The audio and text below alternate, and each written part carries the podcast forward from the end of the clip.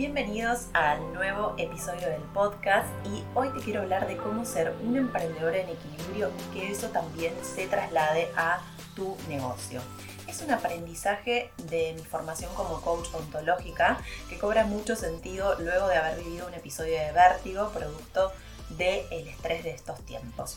Tiene que ver con la forma en que nos movemos y también cómo esos movimientos condicionan nuestras acciones y por ende nuestros resultados. Pero antes de comenzar quiero invitarte a la previa del lanzamiento del Club de Organización de Negocios Digitales que estamos preparando y diseñando con el equipo y te vas a poder sumar a la lista de espera que vas a encontrar en el link de este episodio. Solo aquellos y aquellas que formen parte de esta lista de espera van a acceder al beneficio exclusivo que tenemos preparado para esta edición.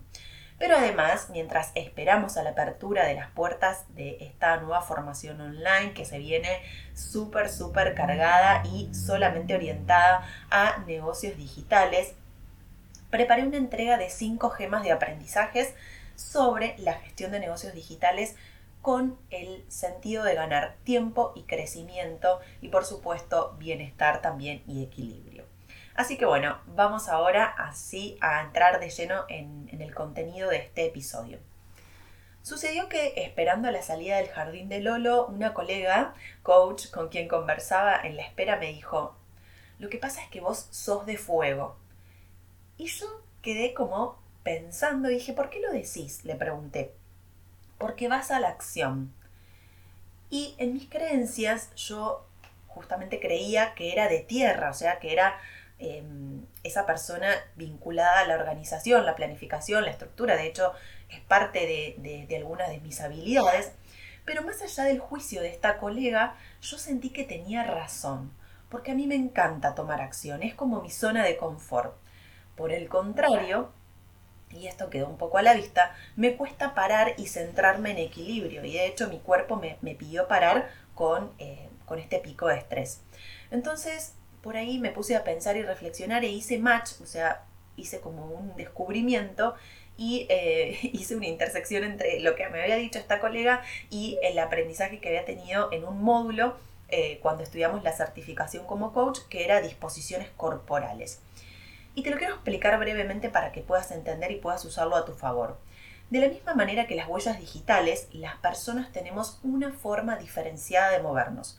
Cada quien tiene una movilidad particular. Son fuerzas eh, básicas que emergen desde nosotros mismos. Y desde estas fuerzas básicas hacemos lo que hacemos. Por ejemplo, alguien que tiene, tiene una tendencia a disponerse al movimiento hacia adelante se relaciona de manera muy diferente a alguien que se dispone al movimiento hacia atrás una fuega como yo, este, le es más fácil exponerse a realizar ofertas, socializar y le será más dificultoso esperar, contemplar, empatizarse y postergarse. Digo fuega porque es un término que usamos mucho con, con mi tribu de emprendedores. Entonces hay cuatro disposiciones corporales. Una que tienen que ver con los elementos de la naturaleza. El primero de ellos es el aire, que es la persona que se dispone hacia arriba y tiene mucha vinculación con la flexibilidad. Las conductas de una persona aire eh, están asociadas a la creatividad, a la innovación, la imaginación, los juegos, los cambios, la curiosidad, son desapegados, eh, tienen una tendencia a la provocación o la informalidad. Las dificultades de estas personas o de estas disposiciones es que tienen dificultad para entrar a la acción o decidir también para sobrevivir en ambientes tensos, para exponerse y tomar distancia emocional. La segunda disposición corporal tiene que ver con el agua, que es hacia atrás y es una disposición de apertura. Las conductas asociadas tienen que ver con la aceptación, la facilidad para acoger y para la escucha, tendencia a ceder y a retroceder, tienen paciencia, conexión con el gozo, facilidad para disolver límites, capacidad para generar vínculos y observación. Y las dificultades tienen que ver con la permanencia, con la adaptación a protocolos y formalidades. El tercer elemento está vinculado con el fuego y es una disposición corporal hacia adelante, o, resolutiva. En este caso es la que mi colega identificó en mí y la que yo también eh, un poco eh, identifico. Las conductas asociadas son el enfoque a la acción, la seducción, la ambición, la facilidad para tomar decisiones, también eh, invadir, competir o conectar con visiones claras. Pero las dificultades que tiene es esta, esta persona o esta disposición es para escuchar, para esperar, para parar y tiene una conversación autorreferente. Eso no, no estaría tan de acuerdo conmigo. O no me gusta, puedo identificar a las personas autorreferentes y realmente me molestan. Eh, espero no serlo. Em, para conectar con el mundo emocional. El cuarto elemento tiene que ver con la tierra y es hacia abajo y tiene que ver con la estabilidad. Las conductas asociadas son el apego a las estructuras, a la formalidad, la conexión con las raíces, el orden, la planificación, el control y los límites claros. Por eso eh, ahora verás que yo me relacionaba con esta disposición de tierra. Las dificultades son básicamente a los cambios o para correr riesgos o para innovar. ¿Para qué te cuento estas cuatro disposiciones corporales? No es para que eh, te etiquetes o clasifiques porque ya sabrás que no soy partidaria de las reglas y los estándares que nos encasillan porque somos personas evolutivas que vamos cambiando todo el tiempo. Pero sí está bueno usarlas para reconocerte y también para usarla, para usarla en tus relaciones. Quiero que entonces ahora mismo tomes nota y observes tus movimientos. ¿En qué elemento te reconoces? Agua, aire, tierra o fuego. Acuérdate que el agua estaba vinculado con la apertura, el aire con la flexibilidad, la tierra con la estabilidad y el fuego con la resolución. ¿Para qué te sirve entonces reconocer tu disposición corporal? A mí me sirvió mucho para tomar conciencia y también buscar el centramiento y el equilibrio, que es la quinta disposición corporal, muy, muy importante, eh, que ya te la voy a contar un poquito. Pero esto sirve para que nosotras podamos intervenir nuestro cuerpo y alcanzar los objetivos que nos vamos proponiendo en diferentes circunstancias. No somos 100% agua, 100% eh, aire, 100% tierra, 100% fuego, porque vamos, o lo ideal es que seamos eh, líderes circunstanciales, nos lideremos en diferentes circunstancias. Por ejemplo, si nosotras estamos buscando incorporar a alguien a nuestro equipo y que buscamos que ese perfil sea resolutivo, podemos observar cómo se sienta, cómo habla o cómo se dispone corporalmente y nos vamos a dar cuenta si esa persona tiene los hombros caídos, quizás sea una persona más eh, dispuesta a la estabilidad, por el contrario, si tiende a irse hacia adelante, perdón, me voy con el micrófono adelante, también vamos a observar que es más resolutivo que alguien que se sienta para atrás, y ahí me estoy alejando. Em, entonces es muy bueno para reconocer el cuerpo y cómo el cuerpo también nos va hablando.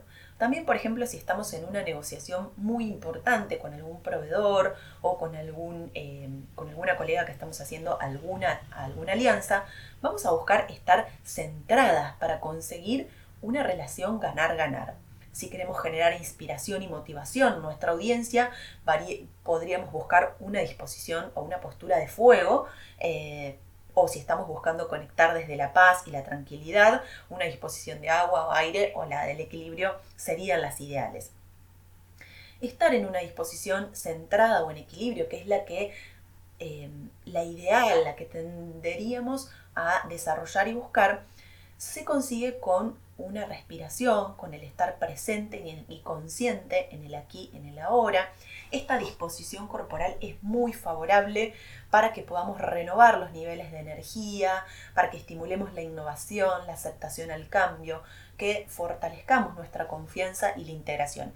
Y es una de las disposiciones corporales más favorables para desarrollar el autoliderazgo, el autoliderazgo personal. En mi caso, yo lo que apliqué a partir de esta, eh, ya venía sintiendo eh, estas, este, que, el cuerpo me hablaba con algunas señales que tenían que ver con...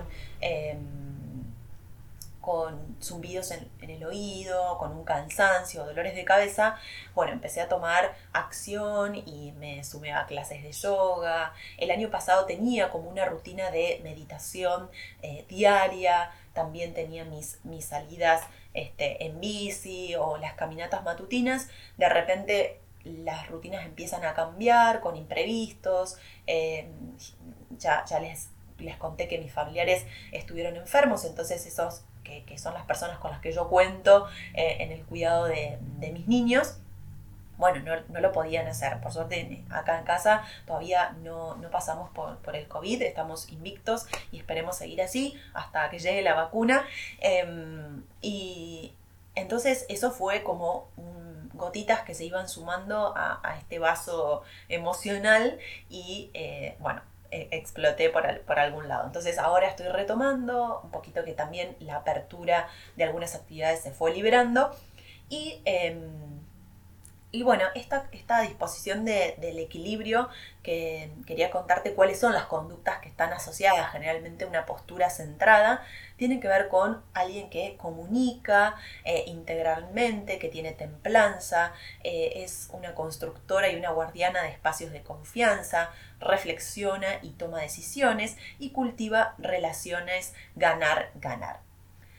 Así que bueno, acá te conté entonces estas cuatro disposiciones corporales y cómo podemos desarrollar una postura más centrada o hacia el equilibrio. Y ahora te pregunto, ¿cómo te imaginas que sería tu vida y tu negocio si estarían en equilibrio? Acá también si tenés un anotador y un lápiz, quiero que eh, escribas qué es lo que vos sentirías o cómo se vería tu negocio y tu vida si estarías en equilibrio. Porque tanto el equilibrio como el éxito, que son palabras que eh, por ahí las escuchamos en, demasía, son cuestiones que para mí son muy personales y que derivan de un profundo eh, autoconocimiento. Pero sí estoy segura que si logramos un equilibrio en nuestras vidas, eh, eso también va, va a hacer que, que se traslade a un negocio más equilibrado. Porque todo el interior tiene un reflejo en lo exterior. Así que bueno, deseo que puedas reconocer y aplicar estas disposiciones corporales para desarrollar tu liderazgo personal. Y muy, muy pronto de transformación, creatividad, prosperidad, confianza y bienestar, te voy a estar hablando en mis próximos mails con las 5 gemas de aprendizaje sobre negocios digitales. Eh, por eso te invito también a sumarte a la lista de espera de mi nueva formación grupal y mientras esperas a esta apertura te voy a ir entregando esas 5 gemas eh, que, bueno, que están relacionadas con piedras, eh, con los colores de las piedras. Yo soy una amante de las piedras y colecciono piedras por todos lados y, y bueno, decidí que te iba a hacer una entrega durante estas semanas previas al lanzamiento y cada una tiene un aprendizaje mío o también de clientas y emprendedoras que fui acompañando y que me parecen súper importantes, que también tienen que ver con los pilares que vamos a ir trabajando en esta nueva formación online. Así que em, te deseo un feliz día y nos encontramos en el próximo episodio. Por supuesto, si este episodio te gustó y mm, querés compartirlo con alguien, puedes dejarme tu reseña en Apple Podcast, en donde me escuches, que me va a encantar saber de vos y qué te pareció. Así que nos vemos.